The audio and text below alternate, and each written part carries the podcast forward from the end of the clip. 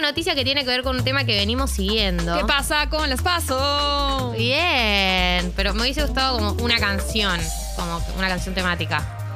Paso, paso. Quiero saber qué pasa en la ciudad con las pasos. Excelente, te agradezco muchísimo, Jessy. Sin vos no podría contar esta noticia. Y es que finalmente se llegó a un acuerdo con Juntos por el Cambio. Eh, el gobierno venía impulsando hace varios meses ya la idea de que se pospongan las elecciones en general, porque teníamos miedo de que eh, si fueran muy pronto, digamos, sea, las fechas vigentes iban a ser que las pasos eran el 8 de agosto y las generales el 24 de octubre. La pregunta era, bueno, ¿qué pasa si para esas fechas estamos mal de casos, hay un aumento, estamos ante una tercera ola, todos los escenarios que pueden pasar? Y también retrasarlas para poder vacunar a la mayor cantidad de gente posible. Porque, ¿qué pasa? Si no se retrasaban y ponele en ese momento está frente a un aumento de casos muy grande, es una aglomeración muy grande de gente y además en general se vota en lugares cerrados. Recordemos el cuarto oscuro, recordemos las escuelas. Entonces, filas, las filas. eternas. Es toda una situación muy poco recomendable eh, a nivel epidemiológico. Entonces, el gobierno venía fomentando que se pospongan. Eh, Juntos por el Cambio estaba que sí que no. Tienen, como siempre, había sectores como más extremos que estaban en contra, sectores más conciliadores, digamos, que estaban abiertos a tener la conversación. Y finalmente eh, se llegó a la conclusión de que se pospongan un mes las paso. Entonces, ¿cuándo van a ser? El 12 de septiembre. Y las generales quedarían entonces para el 14 de noviembre, porque eh, se hacen un par de meses después. Re- eh, repito, las en teoría, el acuerdo, que todavía falta que pase por el Congreso y lo voten, Sí. porque una de las condiciones junto por el cambio es, bueno, ok, accedemos a cambiar la fecha de las PASO, pero se vota y no se vuelve a modificar. Como no, no queremos que entre, digamos, En un ida y vuelta. Eso, en un ida y vuelta en un ámbito de la negociación.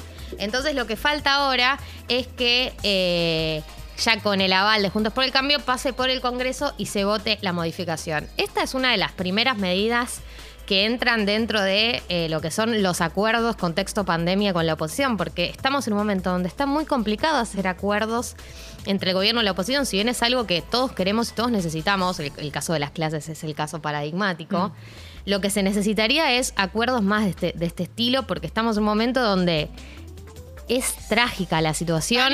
Sí. ¿Y con qué tiene que ver que con algunas cosas se pongan de acuerdo y con otras no? Depende del tema.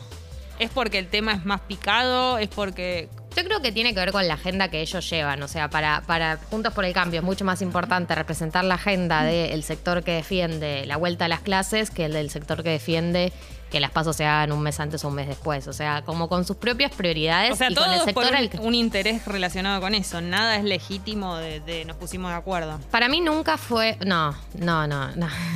Para mí nunca fue. eh, o sea, desde mi perspectiva, nunca fue un caballito de batalla muy fuerte lo de las PASO. O sea, ni siquiera. Muchos integrantes juntos por el cambio nunca ni siquiera estuvieron a favor de que existieran las PASO. O sea, no, no, no bancan esa instancia en general, como muchos dirigentes políticos no bancan esa instancia en general, y que yo a mí tampoco me parece la mejor instancia electoral del mundo, las PASO.